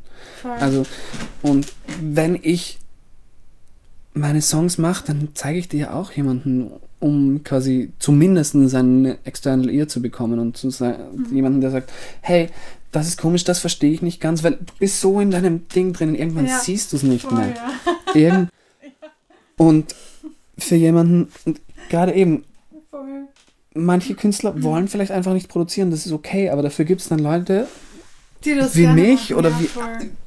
die das gerne machen, die Riesenspaß dran haben, wenn jemand zu ihnen kommt und sagt, ich hätte gern, dass das so klingt, kriegen wir das hin. Mhm. Super geil.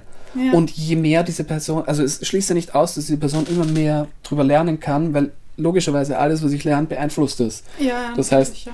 Wenn ich anfange, mir Logic beizubringen oder irgendeine DAW, ähm, ich werde vielleicht nie die, der beste oder die beste Mischerin, aber je mehr ich drüber lerne, desto konkreter kann ich die Dinge aussprechen und transportieren und vermitteln und Mhm.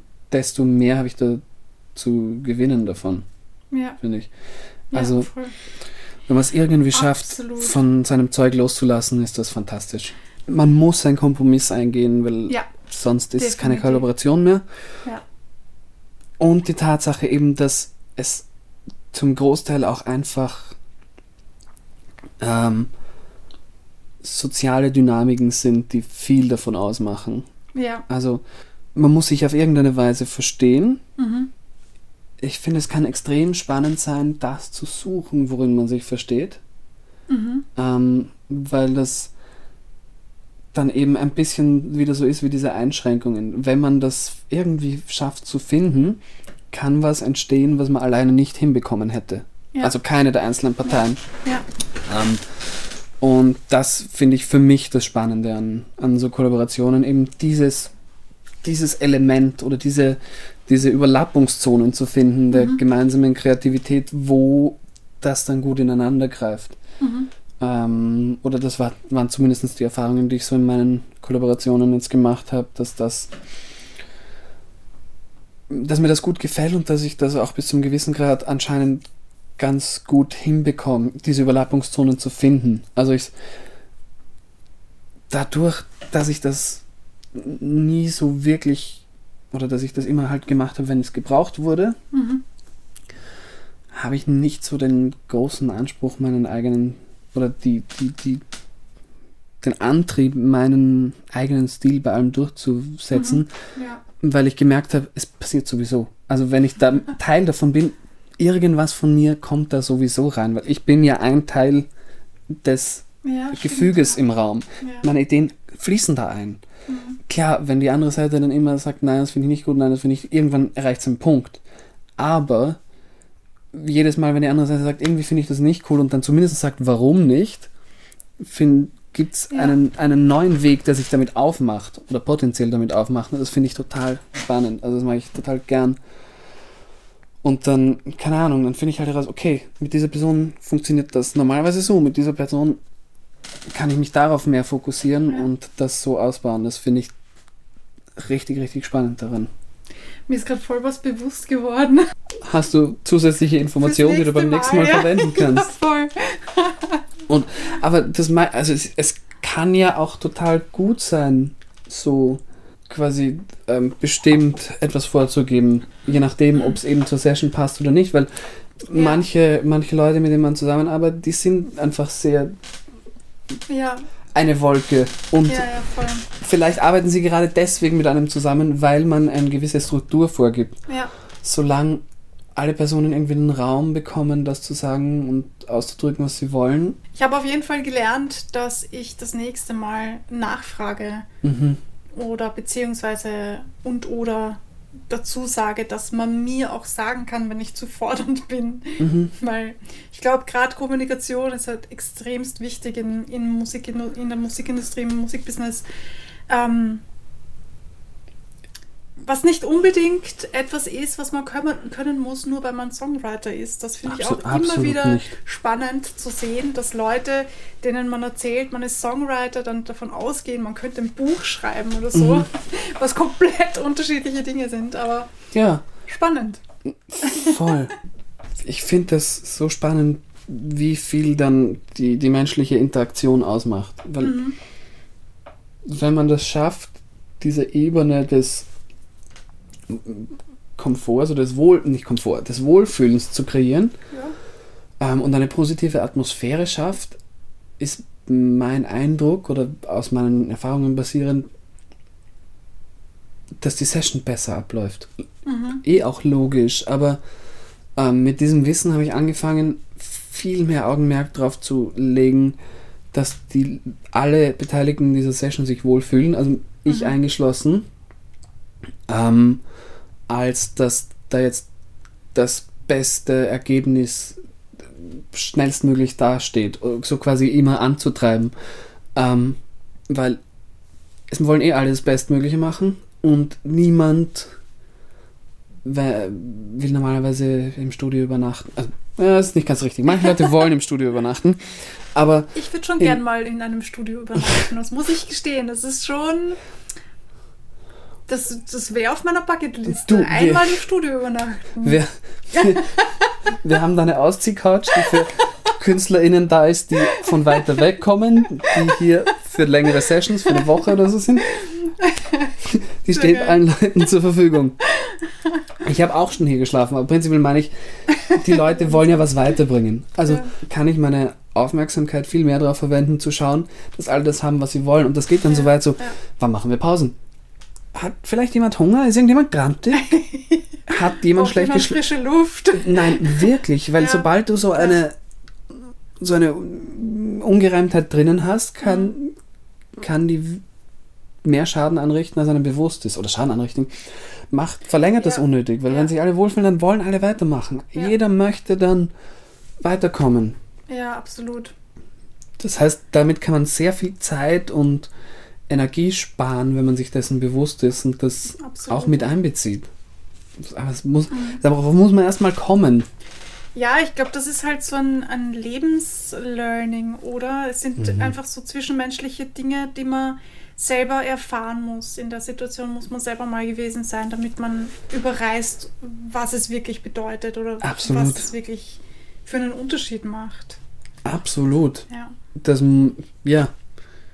Also ich kann nicht selbst wenn ich mich am Weg her über alle Leute ärgere, an denen ich vorbeifahre, sobald ich durch diese Tür gehe, kann ich den nicht mit reinbringen. Den muss Ja. ich irgendwie bewältigt und adressiert haben und irgendwie damit umgegangen sein, Ja, wenn ich eine sinnvolle Session haben will. voll. Und selbst wenn ich da alleine drin sitze und misch, muss ich das gemacht haben, weil ich höre nicht so gut, oder ich höre nicht so gut, ich höre ja eh dasselbe, aber ich kann es nicht so gut verarbeiten, wenn mein Kopf währenddessen über irgendwas nachdenkt Ja, oder Ja. irgendwo anders hingezogen wird. Also ja klar. Das- Fokus ist dann nicht so vorhanden. Ja. genau, und das habe ich auch, also das war für mich gar nicht einfach zu merken, dass ich das auch alleine machen muss und irgendwie darauf aufpassen muss, dass ich nicht grantig da anfange zu arbeiten. Mhm. Was auch nicht immer einfach ist, weil manchmal ist man halt grantig. Ich kann mir gut vorstellen, in Zukunft das ähm, weiterhin zu machen, dass wir, selbst wenn man sich kennt, dass man sich trotzdem mal hinsetzt und sagt, hey, wie geht's dir? Gibt es irgendein Thema, was dich gerade bespri äh, äh, bespricht, was dich gerade beschäftigt? Besprechen wir das jetzt, bevor wir es Mhm. mitnehmen in die Arbeit? Also widmen wir dem jetzt vielleicht 20, 30 Minuten, aber dann lassen wir es gut sein und dann machen wir die Arbeit. Das ist, das ist total schön. Also das kann ich gut nachvollziehen. Ich habe da irgendwann während dem Studium ein, ein Paper drüber gelesen, wo es drum, also das, der Titel war What Studios Do, ähm, wo es nicht darum ging, was jetzt ein Studio an sich macht, sondern in welchen Arten Studi Studios auch noch genutzt werden können, abseits von, man nimmt etwas auf. Und jetzt mal der Punkt, auf den ich hinaus will, ist, dass dieser Autor über ein türkisches Studio erzählt hat, wo ein großer Teil des Tages äh, Tee war. Weil das ist ja quasi ein großer Teil der türkischen Kultur ist Chai. Mhm. Ja. Und ähm, in diesem Studio war das genauso. Und deswegen gab es diese Punkte, wo man sich zusammengefunden hat und gemeinsam einen Tee getrunken hat im Tag. Und dieses, dieses Ritual des Heißgetränks oder bietet dir irgendwie Ja. so einen Raum, um über andere Dinge zu sprechen und ein bisschen einen Abstand zu bekommen. Wow. Aber es ist so Ja. dieses, komm jetzt mal Ja. an, setzen wir uns draußen hin, setzen wir uns hier hin, Ja, voll. wo stehst du gerade? Weil ansonsten, woher soll ich wissen, was die Person gerade durchgemacht hat, die, sie herkommt? Und das gibt so irgendwie den, den Moment, um da reinzukommen. Und eben, das ist auch sowas, damit kann man dann umgehen. Und damit, wenn wir einen Tag im Studio verbringen, klar frage ich, willst du noch einen Kaffee, willst du noch einen Tee? Nehmen wir uns die Zeit, sitzen wir zehn Minuten, reden wir über was anderes. Mhm. Niemand kann acht Stunden am Stück Zeug verlässlich hören und sich darauf konzentrieren und, Oder arbeiten, ja. oder Ja, arbeiten. Nein, es genau. braucht da eine Pause. Wo möchtest du als Songwriter, Schrägstrich, Producer noch hin? Gibt es etwas, wo du sagst, ähm, das möchte ich unbedingt noch erleben, erreichen, sein, werden? Ja, also so ehrlich muss man sein, ich würde ganz gern mal so einen äh, quasi quantifizierbaren kommerziellen Erfolg Mhm. haben. Also Ja. ich mache das, was ich mache, extrem gerne und nicht um irgendwo wirklich zu landen. Aber ich fände Mhm. das schön, wenn ich etwas mache, was so gut ankommt, dass es Ja. zu viele Leute irgendwie streamen, dass es, keine Ahnung, irgendwo in Top 10 landet. Das fände ich sehr schön. ja, voll. Ähm, wenn das nicht passiert, ist das auch okay, weil ich mache das, was ich mache, trotzdem gerne. Mhm. Aber das wäre so, das wäre so ein, so ein Checkmark, das ich ganz gerne Ja. machen würde. Ja. Das kann ich gut nachvollziehen. Same hier. Würde ich gerne mit möglichst vielen Leuten zusammenarbeiten und Dinge machen. Mhm.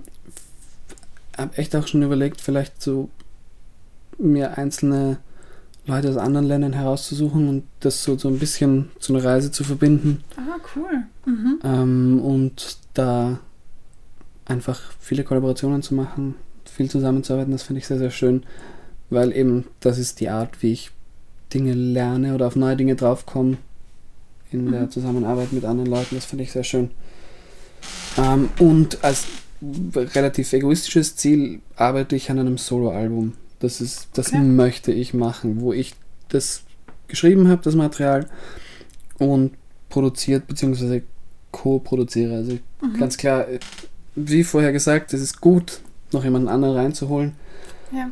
Ähm, aber das steht auf meiner Liste. Da bin ich mittlerweile in der Planungsphase, wahrscheinlich ein bisschen weiter. Ich habe sieben Songs, nicht alle davon sind fertig, Mhm. aber ich würde gern dieses Jahr bis zum Ende alle Songstrukturen, Lyrics und Toplines fertig haben, Sehr um cool. dann Mhm. im nächsten Jahr das aufnehmen und produzieren zu können.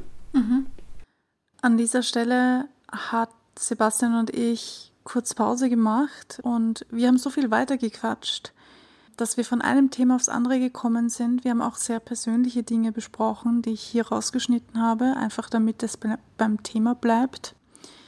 Und dann sind wir zu dem Thema Recording gekommen, also wie gut es ist, sich selbst aufzunehmen und wie man Veränderungen dabei bemerkt an sich selbst. Extrem. Ich finde das super, sich bei allem aufzunehmen. Ich finde, es hilft, weil man daran seinen, seinen Fortschritt messen kann bis zum gewissen oder die Art der Entwicklung. Das ist was, womit ich eben lange zu kämpfen oder immer wieder kämpfe, dass es Phasen gibt, wo ich mir denke, boah, ich stehe still oder ich gehe zurück und nichts tut sich weiter, aber weil es so langsam passiert, ähm, merkt man es nicht. Und wenn ich dann Ja. ältere Dinge anhöre, dann merke ich, okay, da hat sich ja doch was getan. Das ist doch, da passiert was.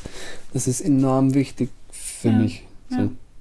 Eben, das hilft so ein bisschen das, das Produzieren seiner eigenen Aufnahmen, Ja. ähm, weil ich dann eben diese, diese Momentaufnahmen bekomme. Und das ist was, ich finde, das ist, ich wünschte mir, das hätte mir jemand mal gesagt. Ein Song, den man macht, um ihn herauszubringen, oder eine quasi Studie, ich rede von einer Aufnahme, die man macht, weil man sie veröffentlichen will oder weil man einen Song Mhm. quasi produziert, ist meiner Meinung nach ein bisschen so wie ein Foto. Mhm. Also es ist, weil was oft passiert, was mir Ein auch passiert ist, wenn inszeniertes Foto. eben nicht, meiner Meinung nach, oder Ah, okay, eben nicht okay. perfekt. Es ist nie perfekt. Ja, ja. Egal was wir machen, ist Ja, nicht stimmt, perfekt. Es ist eine Momentaufnahme vom eigenen Können in dem Augenblick, wo man es macht. Mhm. Ähm, und das hilft mir, hat mir extrem geholfen. Das hilft den meisten Leuten, mit denen ich drüber rede, die das noch nicht so sehen. Weil als Künstler möchte man ja immer alles perfekt machen und das Mhm. Bestmögliche abliefern. Aber damit läuft man Gefahr, Dinge nie zu Ende zu machen. Also ich habe das oft erlebt, dass dann, das müssen wir noch besser machen, das müssen wir was besser machen. Aber es ist dann der Punkt, wo man eigentlich nichts mehr besser macht, sondern nur mehr anders. ja. Und Zeit verliert. Und ich finde, Oder jedes, sogar schlechter macht. Genau. Ja. jedes Projekt hat meiner Meinung nach so einen gewissen Cut-off-Point. Wo Ja, es ja. keinen Sinn mehr hat, Zeit rein zu investieren, weil die, Absolut. der Ertrag quasi so verschwindet gering wird, gemessen an der Zeit, die man rein investieren müsste, um es noch besser zu machen. Mhm. Das heißt, klar, das Bestmögliche herausholen, aber sich bewusst sein, dass das eigentlich nur tatsächlich den Moment abbildet. Und das Ja. dann bestmöglich abschließen und daraus lernen, weil die nächste Aufnahme wird besser werden, weil man was daraus gelernt hat. Ja. Und das hilft, von diesem Perfektionismus los. Mir hat es geholfen, von diesem Perfektionismus loszulassen und zu sagen, okay, Mhm. ich mache das so gut wie möglich und dann mache ich das nächste, weil damit kommt die nächste Herausforderung und die nächste Motivation auch, weil das ist was Neues. Voll, voll. ähm, das finde ich extrem wichtig und ich wünschte, das hätte mir jemand früher gesagt. Also ich glaube, bei mir hat das keinen Unterschied gemacht, wenn mir das jemand früher gesagt hätte, weil bei mir war das ja ein richtig langer Prozess, der erst in den letzten Jahren, ähm, wo mir es in den letzten Jahren klar geworden ist, hey, Perfektionismus, das wird nix. Also es hat sich einfach alles verändert. Meine, meine Ziele haben sich verändert und ich recorde halt jetzt und das ist in Ordnung. Ja. Ist, Absolut. und da kann ich diesen Perfektionismus auch gut sein lassen. Mhm. Aber du sprichst etwas total Interessantes an, weil das ist wirklich weit verbreitet, gerade in der Musik, ähm, dass Leute so perfektionistisch sein wollen. Aber Perfektionismus ist ja auch für jeden etwas komplett anderes. Ja. Und das macht es dann wieder extrem spannend und äh, unberechenbar. und es gibt eine Folge, die heißt Perfektionismus. Hm, spannend. Ich habe ja, voll. ich hab so ein bisschen, jetzt nicht wirklich radikal, aber das Wort perfekt aus meinem Musikjargon gestrichen. Mhm. Also klar sage ich es immer wieder, aber das Wort und den Anspruch, du hast dazu eine Folge gemacht. Ja. Es, es gibt für mich nichts Perfektes mehr. Es gibt es einfach nicht. Es gibt Dinge, Mhm. die ich richtig gut finde und hinter denen ich zu 100% stehe. Ähm, aber ich bin der Meinung, dass nichts perfekt ist und dass auch gut ist, dass nichts perfekt ist. Mhm. Ähm, und das hat mir geholfen, viel von dem Druck und dem Anspruch zu nehmen, den ich an mich habe. Weil, weil solange Ja. ich sage, ich möchte das bestmöglich in dem Moment, wo ich es mache, machen, Mhm. mache ich eh schon alles, was ich kann. Ja, voll, voll. Mehr soll ich, mehr würde ich von niemand anderem verlangen. Warum verlange ich mehr von mir? Mhm. Also, Ja, stimmt. Das ist ein guter Ansatz. Was man von anderen verlangen würde, kann man von sich selbst auch verlangen, aber nicht mehr oder nicht weniger. ja.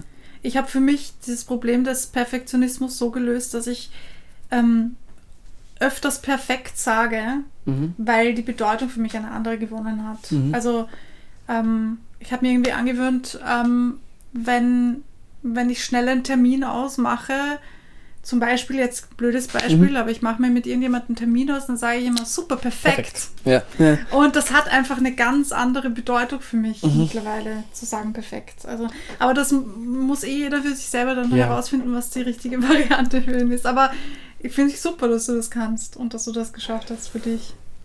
Die meiste Zeit. Ja, es gibt, es gibt immer ein Es bisschen gibt- Rückschritte, das ist in Ordnung, Absolut. solange man sich dessen wieder bewusst wird. Ja, also solche, ich finde, jede Veränderung braucht Zeit und hat so eine Ja. gewisse Schwankungsbreite, die Absolut. vielleicht kleiner wird und sich verändert, aber Ja, wir sind voll. halt nicht wirklich Roboter. Nein, sondern das Gott sei Dank braucht sind wir einfach. keine Roboter, ja, vor allem. Ist okay. Ich würde gerne ein bisschen zum Abschluss kommen. Klar. Ähm, gibt es etwas, was du anderen Leuten, die im Musikbusiness arbeiten, empfehlen könntest, würdest, was für dich wichtig ist und du findest, das sollte mehr hinaus? Ich finde, das ist sowas eher generelles fürs Leben. Ich habe das Erik, ich weiß nicht, wo ich es gehört habe, aber es hat sich eingepflanzt bei mir. Ähm, ist vor allem, wenn man unterschiedlicher Meinung ist oder etwas nicht versteht, was jemand anderes sagt, oder auch mal generell davon auszugehen, dass die Person die besten Absichten hatte. Also ich habe Mhm. das irgendwann, und das versuche ich in jeder möglichen Situation so zu machen. Aber wenn jemand etwas zu mir sagt, wo ich merke, irgendwie regt mich das auf, nicht sofort darauf zu reagieren, sondern kurz zu überlegen, okay, wie kann das gem gemeint sein? Weil natürlich gibt es Leute, die ungut sind, aber im Normalfall, ich glaube, ich habe das angefangen bei meiner Partnerin zu machen, wo klar war, wir mögen uns und wenn wir uns unterhalten oder über was diskutieren, wollen wir normalerweise eigentlich dasselbe, irgendwas aus Mhm. der Welt schaffen. Das heißt, wenn sie was sagt, was mich stutzig macht, dann quasi kurz nachzudenken. Und das heißt, dann da, davon ausgehend angefangen mit den meisten Dingen so zu machen. Und das hat für mich viel besser gemacht, Mhm. weil es mir, es hat oft, manchmal funktioniert es nicht, manchmal ist es ein Schwachsinn, Ja. aber wenn es funktioniert, dann lässt mich die Perspektive der anderen Person besser sehen und es führt schneller zu einer Lösung und ich steige mich nicht in irgendwas hinein, was nicht notwendig ist, weil im Normalfall ist es da auch so, dass das einen Grund hat und nicht aus irgendeiner Garstigkeit kommt. Und ja, das ja. Finde ich ist was. Es klingt einfach, es ist nicht immer einfach, aber es ist sehr wirkungsvoll. Quasi nicht davon Mhm. auszugehen, dass die andere Person einem Übles will mit dem, was sie gerade gemacht hat. Ja. Das- Das finde ich mega schön. Und das ist gar nicht leicht, weil Das ist wirklich. I'm practicing still, Mhm. dass ich das so hinbekomme. Ja, das hat halt immer was damit zu tun, was man selber erlebt hat. Mhm. Und da muss man sich, glaube ich, ein bisschen selber an die Nase nehmen und schauen, okay, ähm, projiziere ich da vielleicht Dinge rein, die gar nicht da sind. Genau, weil es ja. hilft dir dann vielleicht auch zu sehen, warum ärgert mich das eigentlich? Oh, deswegen. Ja, voll. Und dann ist man dort. Und das Absolut, ja. hilft dann auch wieder, wenn man mit jemand anderem Musik macht, weil dann kann man sagen, okay, warum hat der das gesagt? Ich finde das urdämlich. Und dann kommt es eigentlich drauf, das hat die Person gesagt, weil. Und dann kommt man Mhm. drauf, okay, das so umzusetzen finde ich nicht gut, aber die Idee an sich finde ich gut. Wie Mhm. können wir das sinnvoll umsetzen? Voll. So, also das finde ich hilft extrem. voll. Mir hilft es extrem. Also wenn ich das aussuchen müsste, habe ich anscheinend das ausgesucht heute. Sehr gut, sehr gut. Sehr schön. Gibt es noch etwas, was du gerne ähm, sagen möchtest oder ihnen auf den mit auf den mit auf den, auf den mit- Mitweg geben möchte. Ich möchte auf den genau. Mitweg geben. auf den Weg mitgeben möchtest? Äh, Ja, so ein bisschen als Zusammenfassung von einigen Punkten, über die wir heute so gestolpert sind, finde ich, ich finde es immens wichtig, das zu finden, was einen motiviert und was einen speziell am Songwriting Freude macht. Egal, ob das jetzt die Mhm. Lyrics sind, ob das die Harmonien sind, ob das der Rhythmus ist. Keine Ahnung, wenn jemand Songs über einen Rhythmus aufhört, voll geil. Aber einfach Ja. zu finden oder zu suchen, was einem Freude das kann sich auch ständig ändern und da weiter ja. zu experimentieren und zu forschen. Das finde ich mega wichtig. Ähm, sich irgendwie immer bewusst zu sein, dass niemand die endgültige Antwort darauf hat, wie es funktioniert, sondern dass man wohl oder übel seinen eigenen Weg zu, oder seine eigene Art zusammensuchen muss aus all diesen Informationen, die es gibt und allen möglichen Wegen. Aber sich bewusst sein muss, es muss für einen selber passen. Und ich glaube, dann hat man schon viel gewonnen, wenn man sagen Voll. kann, Mhm. das finde ich gut. Und im ersten Moment ist das das Wichtigste. Man muss nur sagen können, das finde ich gut. Wenn man es dann noch begründen kann und darüber reflektieren kann, noch viel besser. Aber solange man sagen kann, das finde ich gut, ist Mhm. top, weil damit entwickelt man ja automatisch seinen eigenen Stil, Mhm. ohne sich Ja. irgendwie Gedanken drüber machen zu müssen. Einfach, weil man sagt, das finde ich gut, das finde ich nicht gut. Absolut, absolut. Ja.